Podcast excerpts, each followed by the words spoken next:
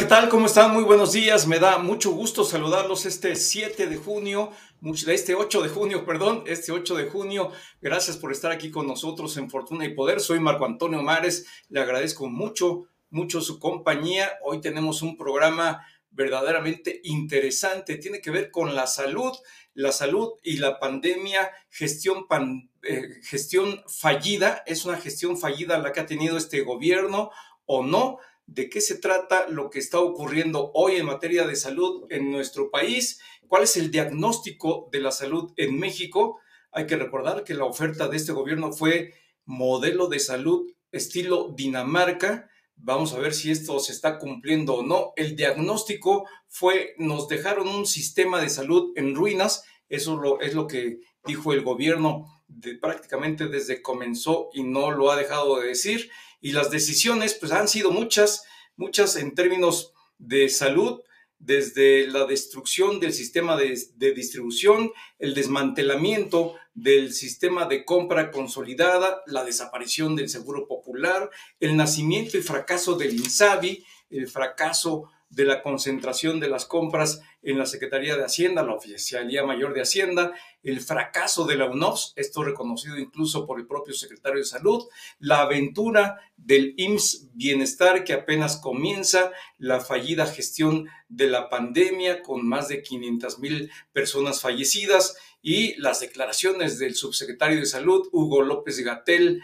en torno a que es el neoliberalismo el responsable de los temas de los problemas de salud en México y, por supuesto, la quinta ola del COVID-19 que hoy está dejando ver un mayor número de contagios y de muertes. Y bueno, sobre todo esto vamos a platicar hoy con una experta, con la doctora Lori Ann Jiménez Fivier.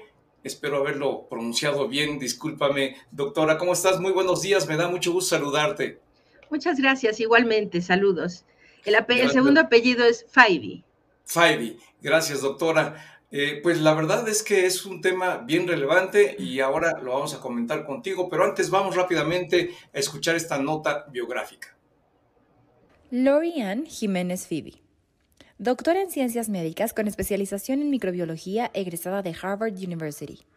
Actualmente es profesora titular C de tiempo completo en la División de Estudios de Posgrado e Investigación de la Facultad de Odontología de la UNAM y se desempeña también como investigadora y profesora en los niveles de especialidad, maestría y doctorado. En marzo de 2020 fundó y desde entonces encabeza el Laboratorio de Genética Molecular de la UNAM. A raíz de la pandemia de COVID-19, fundó la Asociación Civil sin fines de lucro Salvemos Conciencia, a la que encabeza como directora general, dedicada a proporcionar a la población de forma gratuita información, asesoría, acompañamiento y atención médica oportuna a distancia para contribuir a disminuir la pérdida de vidas y la incertidumbre durante la crisis originada por la pandemia en México. Su producción científica ha sido citada en más de 3.000 publicaciones internacionales independientes. Y hoy le damos la bienvenida a Fortuna y Poder. Pues ahí están los eh, datos más relevantes de la doctora. Hay que decir que eh, la doctora Lori ha sido una eh, pues una experiencia bien importante, bien interesante en términos de conocimientos y en términos de difusión, porque independientemente de todo su trabajo académico y laboral, pues ha tenido un desempeño muy notable a través de las redes y los medios de comunicación y pues es una voz muy autorizada. Eh, doctora, muchas gracias otra vez, muy buenos días. Sí, ¿qué tal? Muy buenos días, qué amables, de verdad. Gracias, gracias por la invitación. No, al contrario, y es para nosotros un honor eh, tenerte aquí con nosotros. Y yo quisiera que nos dieras en primer lugar una visión eh, amplia de lo que tú como experta en temas de salud estás observando respecto de lo que hoy estamos viviendo en esta materia, lo que ha venido haciendo el gobierno mexicano y lo que estamos viviendo en pues prácticamente todos los temas que mencionaba en la introducción, en el tema que tiene que ver con esta oferta de un modelo de salud de estilo Dinamarca, el diagnóstico de que este gobierno heredó un sistema de salud en ruinas y de ahí en adelante todas las decisiones que se han tomado. Bueno, son muchísimos temas, ¿no? Sería imposible entrar a fondo a todos, pero creo que lo básico es esto. No tenemos un sistema de salud como el de Dinamarca, eso es claro, es obvio y todos lo sabemos, ¿no? Tenemos uno de los sistemas de salud ahora ya más deteriorados, es decir, lo digo con claridad, nuestro sistema de salud nunca había estado tan deteriorado como ahora. Y sí, desde luego que excusas y este buscar culpables y quién tiene la culpa menos yo, todo esto es este se puede hacer, pero la realidad es una. Quienes gobiernan ahora son responsables del estado del sistema de salud actual, punto. Es decir, ellos ya tienen más, eh, cerca de tres años gobernando y este, pues llegó el momento en que tiene que tomar responsabilidad por lo que está pasando durante su gestión.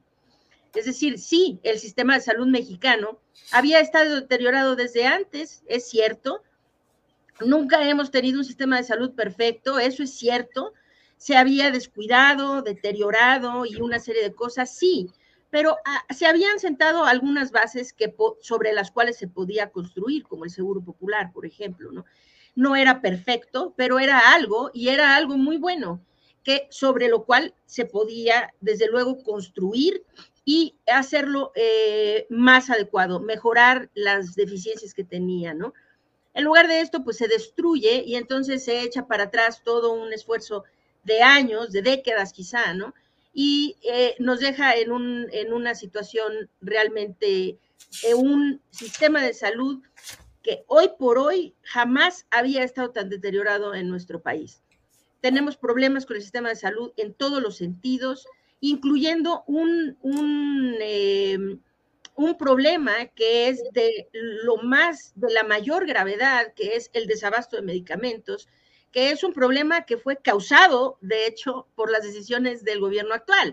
Es decir, eh, pues se puede combatir la corrupción, sí, claro, hay que hacerlo, desde luego, pero no se tenía este, que dejar al país sin medicamentos eh, en el proceso de tratar de controlar la corrupción.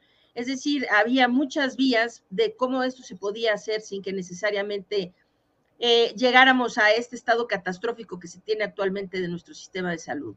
La pandemia, pues sin duda, tanto aquí como en todo el mundo, vino a eh, causar un, una, provocar una presión muy importante sobre los sistemas de salud en todo el mundo, ¿no? Nada más que el nuestro, pues de plano no ha podido este, afrontarlo y eso se ve definitivamente con las cifras que tenemos de exceso de mortalidad. Eh, mencionaste más de 500 mil personas, pero eh, hay que hablar con, con, las cifras más exactas, que son a la última estimación del gobierno de México, no son estimaciones este, que se sacan de la manga ni de terceras fuentes el gobierno de México registra 726.412 muertes a consecuencia de la pandemia desde este hasta el 5 de marzo de este año. Sí, 700, arriba de 720 mil. Es catastrófico lo que ocurrió durante la pandemia y esto tiene que ver sin duda y ahorita platicaremos al respecto, pero tiene que ver con muchas, muchos factores, varios factores pero sin duda tiene que ver con el tremendamente deteriorado, descuidado sistema de salud que nos ha dejado esta administración. Claro, doctora. Y bueno, yo quise que nos dieras, así aunque fuera a grandes rasgos, este bosquejo de tu opinión respecto de lo que está ocurriendo en el sistema de salud mexicano, porque obviamente es un contexto y es algo que está a la vista de todos. Hace apenas unos días el doctor Julio Frank, en un artículo que escribió en Reforma, eh, decía que nunca se había visto en la historia, en la historia del sistema de salud de México, un proceso de destrucción institucional como el que se está viendo en la actual administración, en el actual gobierno. Y yo por eso quería eh, que nos dieras tu opinión al respecto, porque efectivamente creo que es parte de un todo. Hoy estamos enfrentando una situación singular, igual que en muchas otras partes del mundo, con el azote de la pandemia del COVID-19. Sin embargo, la respuesta de los gobiernos ha sido muy diferente en todas partes y aquí lo que hemos visto la mayoría de los analistas, de los expertos como tú, doctora, eh, pues coinciden en que ha sido una estrategia fallida, una estrategia que eh, pues ha sido eh, pues muy Mm, eh, ineficiente en términos sanitarios. Doctora, y ahora sí, me gustaría mucho que nos platicaras, estamos viviendo esta quinta ola, estamos viendo una respuesta de el principal responsable, aunque el secretario de salud lo debería de ser, pero la cara abierta ante la sociedad ha sido el doctor Hugo López Gatel. Y en esta participación que tuvo recientemente en un foro internacional, eh, culpaba, responsabilizaba al neoliberalismo de todos los problemas de salud. ¿Qué opinas, doctora? Bueno, el doctor López Gatel ha fallado de forma realmente singular en el control de la pandemia, en la gestión de la pandemia. Ha sido eh, una pandemia este, que se ha llevado realmente con, eh, con una gran irresponsabilidad, negligencia, que se ha caracterizado por la improvisación de este hombre a lo largo de los dos años y medio que nos han azotado. Y esto se ve con las cifras, es decir, no, no, no es necesario especular. Es decir, somos el cuarto país con mayor exceso de mortalidad en números absolutos en el planeta Tierra, ¿sí? Es decir, este, somos el, el país número uno en muertes en profesionales de la salud, el segundo en orfandad a consecuencia de la pandemia. Es decir, todos los indicadores nos hablan de la eh, atroz forma como este señor ha querido manejar este problema. Y el problema de fondo es que nunca ha manejado la pandemia con un sentido eh, académico, científico, eh, técnico realmente. Si bien en sus palabras y su léxico él trata de, hacerse pasar por un académico, un médico, un científico, el señor es un político como cualquier otro. Es un político simple y sencillamente un político que ha visto ah, eh, por eh, las situaciones de conveniencia política y no ha visto por la vida de este pueblo mexicano. Entonces, este, sí, ha sido realmente catastrófico el manejo que este hombre ha dado. Y cuando él este, se, se para ahí con toda la desvergüenza del mundo en la Organización Mundial de la Salud, que habían como 10 personas que se quedaron a escucharlo porque pues verdaderamente es enfermante el discurso que dio ah, en, el, en el encuentro eh, eh, este, internacional que se dio, ¿no? Que organizado por la Organización Mundial de la Salud, culpa al neoliberalismo, vaya, hay que tener un poco de valor, hay que eh, un poco de vergüenza, ¿verdad? Este, y sobre todo, ¿no? Este, hay que ser eh, eh, menos indolente, ¿verdad? Eh, ¿Cómo culpar al, neoliberalismo? Estaba en sus manos controlar el problema, estaba en sus manos salvar vidas durante la pandemia. Él fue quien tomó las decisiones. Y ahora, pues sí, este, yo creo que el señor necesita en algún momento responsabilizarse por la catástrofe que ocasionó, ¿verdad? En lugar de estar, es, muy fácil encontrar ahora este gobierno, este régimen, ¿verdad? Ha, encontrado la forma perfecta de tener a un super enemigo que es pues ya nada más invisible, que ahí está, que no, no, es, no se puede ya tocar, no se puede sentir, no se puede ver, que es las palabras, el neoliberalismo, ¿no? El neoliberalismo, bueno, ellos son los que están gobernando ahora, ¿Por qué le echa tanta la culpa al neoliberalismo? Y se necesita tener realmente valor, ¿verdad? Y se necesita este, ser un poco menos desvergonzados para querer culpar a todo mundo menos a ellos mismos. Tienen tres años ahí y la pandemia finalmente pues no pasó en el periodo neoliberal, pasó en este periodo y el encargado de la pandemia era el doctor Hugo López Gatel. Y pues bueno, este, eh, si él no, no tiene este, el, valor, ¿verdad?, moral eh, para responsabilizarse de las acciones que él mismo cometió. Pues, ¿qué, qué, más podemos decir sobre él, no?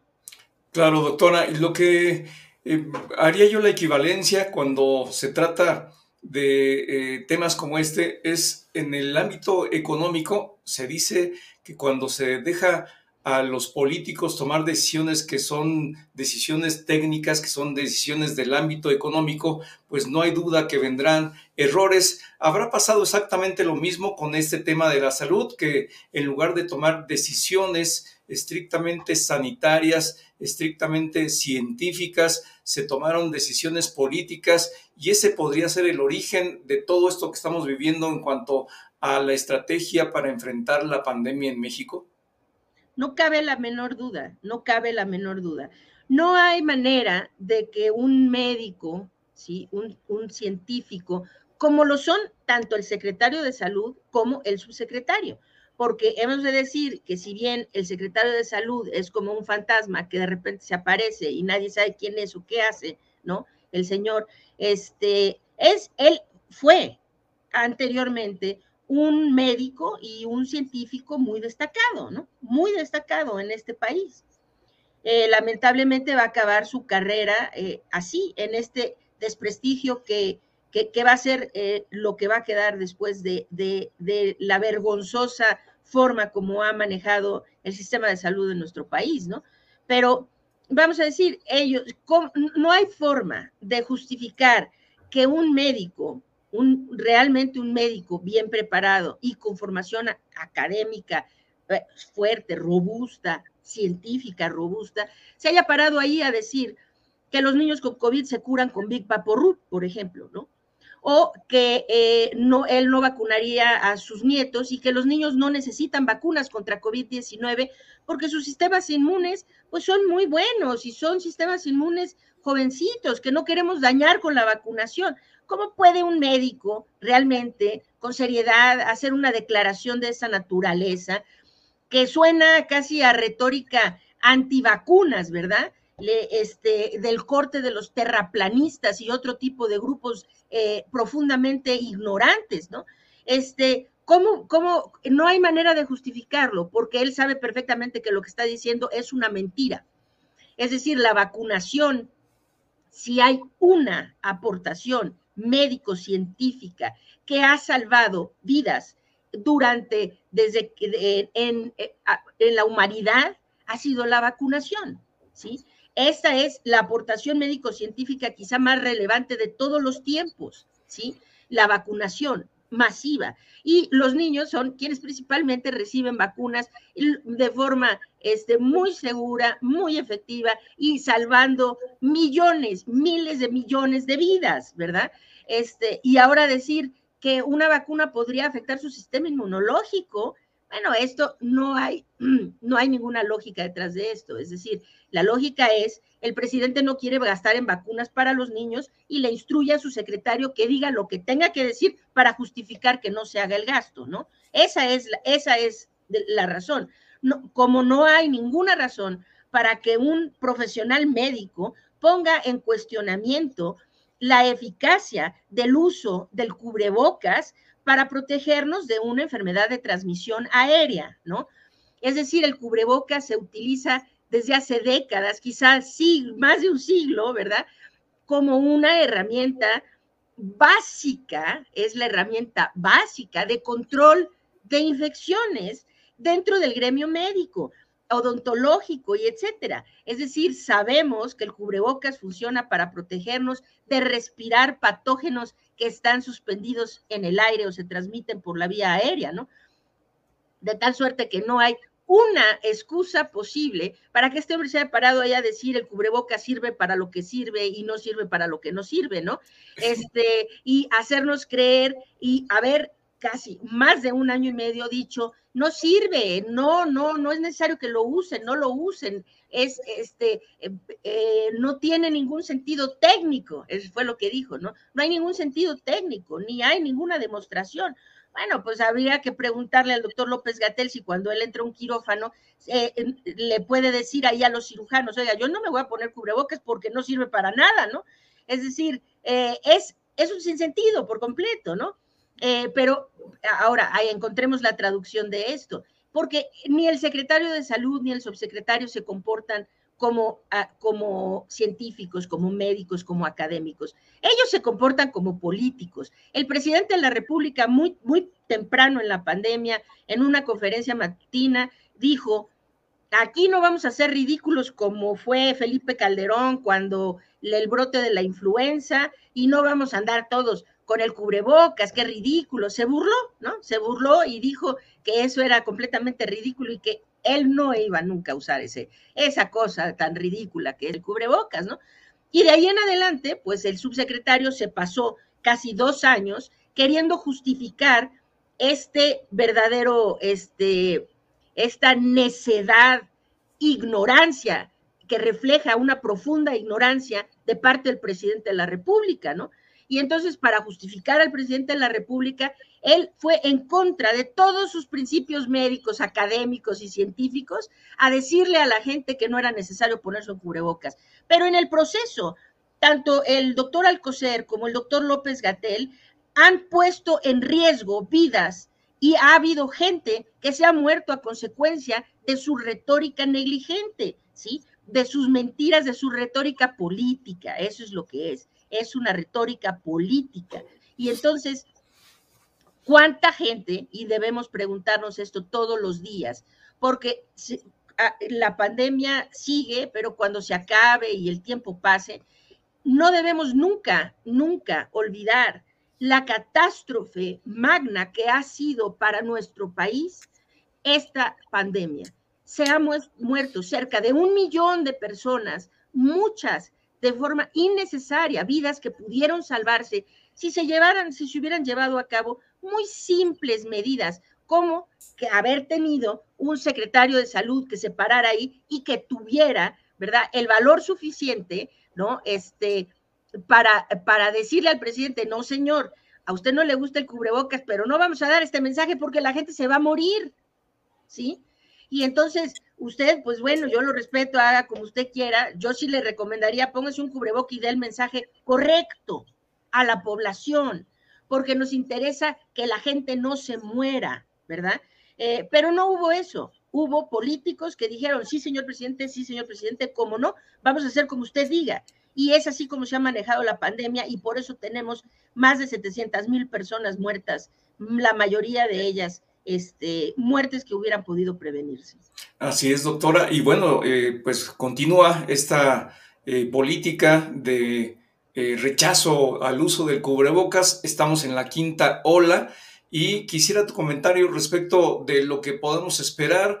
la gente ya está cansada, la gente ya cree que es algo que ya pasó, que la pandemia ya no existe y pues definitivamente estamos viendo también que hoy hay muchos niños y muchos jóvenes que no, no están vacunados y continuamos con el problema. ¿Qué nos dirías? Bueno, pues esto ha sido lamentablemente otro de los problemas, ¿no? Que se ha politizado la pandemia y los políticos han encontrado la manera de sacar provecho de la pandemia, ya sea de la vacunación, de los mensajes que dan, eh, hacer pensar a la población, miren, les voy a, esta es la dádiva que yo les voy a dar, ¿verdad? Ahí les van sus vacunitas, ¿no? Cuando en realidad, pues esto es una obligación del gobierno proveer a la población con estas vacunas para salvar vidas durante la peor crisis sanitaria que se ha tenido en el último siglo, ¿no? Pero han encontrado la forma de darle la vuelta y entonces han permitido que sean las voces políticas con sus intereses quienes eh, den los mensajes a la población durante la pandemia y esto es increíblemente dañino. Los políticos han hecho pensar a la población que esto tiene un tiempo de vida finito y es muy claro que ya se está acabando. Se le ha hecho creer a la población que sí, ya no, ya no importa, ya no pasa nada. En las últimas seis semanas, cinco semanas en México, hay que revisar estas cifras que realmente, pues sí, sí preocupa mucho que tratemos de normalizar esto. En las últimas cinco semanas en nuestro país han muerto más de 650 personas de COVID-19, ¿no? De esto pues nadie habla, ¿no? Pero pues no son pocas, es decir, es más que eh, las muertes que tuvimos en el último sismo grande, ¿no? Este, de, eh, el, último sismo que tuvimos en la Ciudad de México, ¿no? Este, finalmente dan el mensaje de que la pandemia se está terminando porque creen que así la gente los quiere más o no sé, eh, creen que les hace un, quieren hacer creer a la población que les están haciendo un favor diciéndoles, ya les voy a dar permiso de quitarse el cubrebocas. Bravo, apláudanme. Yo, su gran líder, ahora les estoy dando permiso de ser libres y quitarse el cubrebocas. Bueno, señoras y señores, déjenme informarles que contrario a darles libertades y eh, este, hacerles un favor, este mensaje está poniendo sus vidas en riesgo. La pandemia continúa. Si bien las muertes han disminuido, esto no quiere decir que se hayan terminado y que eh, hayamos dejado de estar en riesgo de que las muertes pudieran volverse a elevar de forma significativa. Y ante el riesgo, siempre, máxime, cuando el riesgo es de perder la vida, ¿verdad? Ante el riesgo hay que tomar la ruta de menor, eh, eh, de mayor precaución, ¿verdad? La ruta de mayor precaución.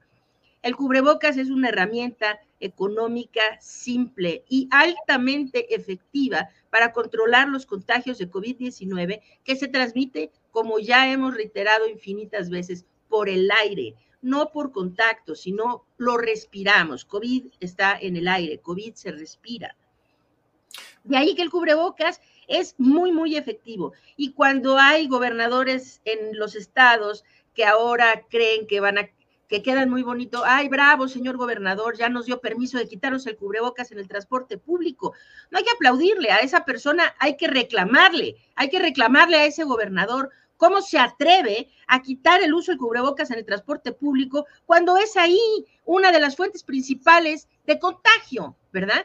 Este, eh, es, pero la situación es esa, que se ha permitido que sean estos políticos y sus conveniencias y sus ocurrencias, ¿verdad? Las que le hablen al pueblo mexicano durante la pandemia. Eh, y ahora es muy complicado. La gente, claro, está harta. Pues sí, la gente está cansada, todos estamos cansados. ¿Cuánto desearíamos que pudiéramos dar la vuelta a la página y decir, válgame, finalmente se acabó la pandemia? Lamentablemente esto todavía no es así.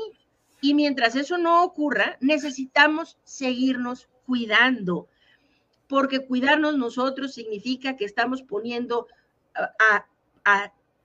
eh, en nuestras prioridades, por encima de todo, también la salud y la vida de nuestras familias, de nuestros colegas en el trabajo, de nuestras amistades y la gente que nos rodea en general, ¿sí? Hay que seguir con las medidas preventivas. Lo que podemos esperar ahorita de la quinta ola, hay mucha incertidumbre. Es decir, la cantidad de hospitalizaciones y muertes va a ser directamente proporcional, uno, a la cobertura y calidad de la vacunación que tiene nuestra población, que no es muy, muy buena. O sea, sí hay gente vacunada y esto hemos visto claramente que ha ayudado a disminuir las muertes, sin duda. Ha ayudado a disminuir notoriamente las muertes a lo largo, eh, eh, ola tras ola, han ido disminuyendo proporcionalmente las, las defunciones. Esto es muy buena noticia, pero esto no quiere decir que las muertes no vuelvan a dispararse. Son dos factores. Va a depender, uno, de qué tan, eh, de la cobertura que tenemos de vacunación. Hay más de 40 millones de mexicanos que no tienen una sola dosis de vacuna, ni una dosis de vacuna. Eso no augura bien. Solamente el 40% de la población tiene un refuerzo. Y hoy, con la variante Omicron, que es la que nos está afectando, se requieren los refuerzos para tener protección contra la enfermedad severa y la muerte producidas por la variante Omicron. Y cuando solo el 40% de la población tiene una vacunación que es, eh, vamos a decir, la que les conferiría eh, con mayor eficacia esta protección, ¿sí? Pues no augura demasiado bien. Eh, ahora. Y lo segundo es el comportamiento de la población. Entonces, las hospitalizaciones y muertes van a depender directamente de la calidad y cobertura de vacunación y del comportamiento de la población.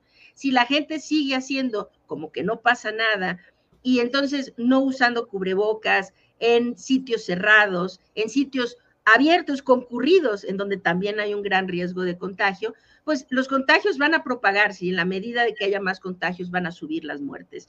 Lo que deseamos es que no haya más pérdida de vidas, ¿sí? Y para eso necesitamos más vacunación y necesitamos que la gente, eh, el comportamiento de la población sea afín a tratar de detener eh, los contagios. Pues sin duda un problema muy serio, un problema muy severo el que tenemos todavía. La pandemia no se ha ido todavía de nuestro país. Nos, nos falta eh, pues tener mucha conciencia sobre esto, doctora, y sin duda también falta ver esta eh, parte que tiene que ver con los efectos que deja la pandemia, además de las personas fallecidas todos los problemas de salud que van a derivar de aquellos que se contagiaron y cuyos efectos pues está por verse, doctora. Esto es un punto muy importante y qué gusto que lo hayas tocado, porque COVID-19, contrario a lo que se suponía o se supuso en un inicio de la pandemia, COVID-19 no es únicamente una enfermedad respiratoria, o, sea, pulmonar, vamos a decir es una enfermedad multisistémica que tiene componentes importantes procoagulatorios y proinflamatorios, eh, cuyos, eh, cuyo alcance, el alcance de esta enfermedad apenas estamos comenzando a entender. COVID-19, la alternativa no es si se contagia una persona, vivir o morir. Es que hay una tercera alternativa, si es vivir o morir o quedar con secuelas. Las secuelas que ahora se le llama COVID largo o COVID persistente, o sea, ha estado empleando este eh, anglicismo que es long COVID, long COVID, que es COVID largo, ¿verdad? Eh, es, es, es una realidad y es algo que se está ya eh, reflejando como carga y un problema importante en los sistemas de salud alrededor del mundo. El COVID largo es, tiene manifestaciones muy diversas. Hay personas, va desde síntomas, vamos a decir, molestos, hasta síntomas realmente debilitantes y para algunas personas incluso incapacitantes. Y estos síntomas perduran eh, diferente tiempo dependiendo de cuán grave sea la afección en cada persona. Hay personas que ya llevan más de un año con COVID largo y no muestran mejorías. Es decir, se cree que quizá vaya a ser un padecimiento que para algunas personas eh, lo, lleven por el resto de la vida. Entonces, y sí, es un problema muy grave. Es decir, ahora, por ejemplo, las hepatitis agudas eh, graves de origen desconocido que se han eh, estado reportando alrededor del mundo, se cree que pudieran ser una secuela de COVID-19. Esto sería una de las graves, muy graves manifestaciones eh, de COVID-19, de post-COVID, de post-COVID, ¿no? Y como esto, hay muchas cosas. Hay gente que ha quedado con las, las eh, secuelas neurológicas, son una de las principales que se dan, que van desde problemas cognitivos, cansancio, problemas de memoria, hasta en algunos casos problemas de motricidad, de movilidad, ¿ok? Es decir, que afecta eh, eh, los componentes, tiene componentes de afección motriz en, eh, cuando hay afecciones neurológicas. Esto, hasta desde luego, afecciones pulmonares a largo plazo, pero también cardíacas, hepáticas, renales, incluso dermatológicas. Hay personas que tienen secuelas que han quedado en su piel o las uñas o en sus uñas, etcétera, en el cabello, gente que se le ha caído el cabello después de haber padecido COVID, es decir, hay toda una gama que estamos apenas comenzando a entender. El mensaje es, lo siguiente, nadie quiere eh, infectarse de COVID. Quien lo eche en saco roto diciendo, bueno, no, no, yo ya estoy vacunado, yo no me voy a morir, cuidado, es un grave, gravísimo error, porque esta enfermedad, si bien puede no dejar, eh, eh, puede no llevar a la muerte a una persona, sí puede, y ahora, y la estadística es así, eh, aproximadamente el 25% de las personas que padecen, o de los, de los niños, de los niños, el 25% de los niños que padecen COVID quedan con secuelas después de la enfermedad. Y esto es independiente de si padecieron COVID de forma grave, leve o moderada. Incluso hay personas que padecieron COVID de forma muy leve y que rápido pasó y ya, y después comienzan a tener manifestaciones de diferentes tipos de afecciones a largo plazo. Hay que tener mucho cuidado con esto y eh, eso quiere decir que sí es en nuestro mejor interés en, para eh, eh, protegernos y seguir con las medidas de protección contra los contagios. Pues doctora Laurie Ann Jiménez Faibi, muchísimas gracias por la entrevista, gracias por toda esta información, muy importantes todos los mensajes que nos acabas de dar, muchísimas gracias. No, nada que agradecer, al contrario, ha sido un placer estar en el programa y muchas gracias por la invitación. Gracias, muy buen día. Bueno, pues ahí están ya todos los elementos de la información que usted necesita tener en consideración. El COVID-19 no se ha ido de México, es una pandemia que persiste, que debemos de mantener el cuidado, los cuidados necesarios para no contagiarnos, es muy importante, no solamente para romper la cadena de contagio, sino personal e individualmente para evitar las secuelas que tiene esta enfermedad cuya dimensión hasta ahora pues apenas la estamos conociendo, no sabemos mucho acerca de esta enfermedad y en consecuencia debemos de tener cuidado. Y el cuadro general que ya tuvimos la oportunidad de escuchar respecto de los problemas de salud en México es muy relevante. También hay que estar muy atentos de lo que se está haciendo en este gobierno, de lo que no se está haciendo, de la estrategia que se siguió y de pues el calificativo que se le está dando por la mayoría de los analistas, de los expertos sectoriales, una estrategia fallida definitivamente en términos de atención y cuidado de la población. Soy Marco Antonio Mares, muchas gracias por haber estado aquí en Fortuna y Poder. Lo espero en la próxima emisión. Hasta entonces.